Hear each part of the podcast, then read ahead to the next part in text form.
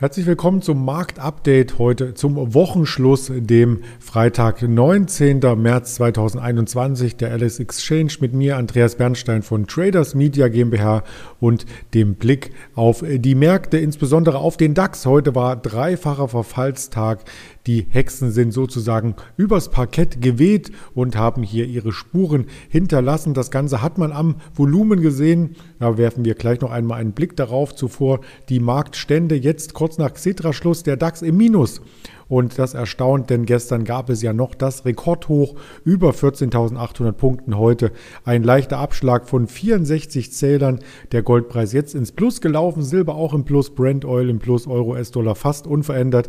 Und bei den Aktien hat sich eine Delivery Hero erholen können und die Aktien, die wir in den letzten Tagen im Fokus hatten, ganz oben bei den Tops, die Volkswagen AG heute auch wieder etwas zurückgekommen, zwischenzeitlich sogar im Minus gewesen. BMW ist im Minus geschlossen, sogar in die Covestro, die gestern auf Platz 2 war, der DOX Top- und Flop-Liste heute, Schlusslicht, aber wir möchten uns nicht diesen Aktien widmen, sondern wir wollen eine ganz andere Aktie anschauen und zuvor noch einmal einen Blick auf das Handelsvolumen werfen. Zum Verfallstag ist das immer entsprechend höher als an anderen Handelstagen und das zeigt sich hier in der Übersicht von Wall Street Online, dass wir heute über 10 Milliarden Euro Volumen hatten beim Handelsvolumen.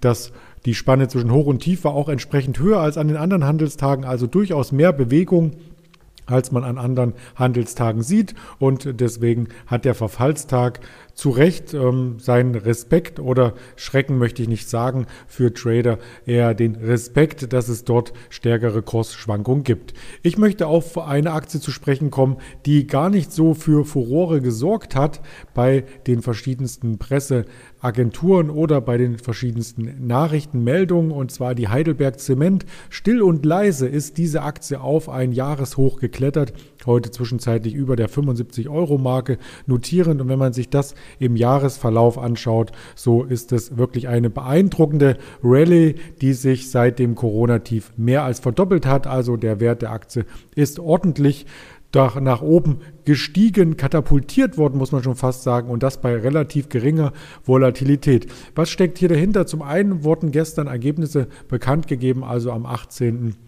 März und da hieß es, dass das Jahr trotz der Rohstoffsteigerungen, also der Preissteigerung bei den Rohstoffen, hier ein solides Ergebnis aufwarten lassen kann und die Dividende wurde entsprechend angepasst und nach oben gesetzt. 2,20 Euro soll es pro Aktie für das Jahr 2020 geben. Äh, letztes Jahr gab es noch zur Schonung der Liquidität eine Senkung auf 60 Cent und äh, das entspricht jetzt letzten Endes wieder einer ordentlichen Steigerung bei der Dividende für die Aktionäre. Ausgeschüttet werden insgesamt 32 Prozent des bereinigten Gewinns, also ähm, mit 6,88 Euro je Aktie um 48 Cent oder 8 Prozent mehr als im Vorjahr. Ja, insgesamt ist der Firmenwert gestiegen. Es gab zwar hier immer noch einen Überschuss, aber ähm, es darf nach vorne positiv geschaut werden, was die Konjunkturprogramme hier, die weltweit ähm, aufgelegt wurden, bei der Aktie an Spuren hinterlassen, also positive Spuren.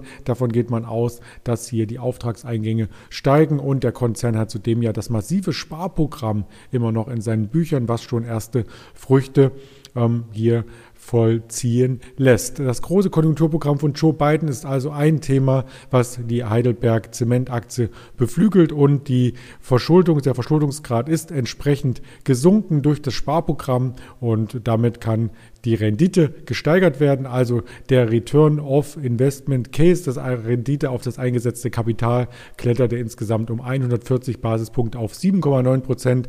Das kann sich sehen lassen. 2021 soll es sogar über 8 Prozent liegen und damit ist das Unternehmen für die Zukunft gut gewappnet. Wir werfen noch einen Blick auf den langfristigen DAX an dieser Stelle auf Trade Signal Online und dann sieht man ganz deutlich, dass diese Kurslücke die wir nach der FED-Sitzung hatten, geschlossen wurde.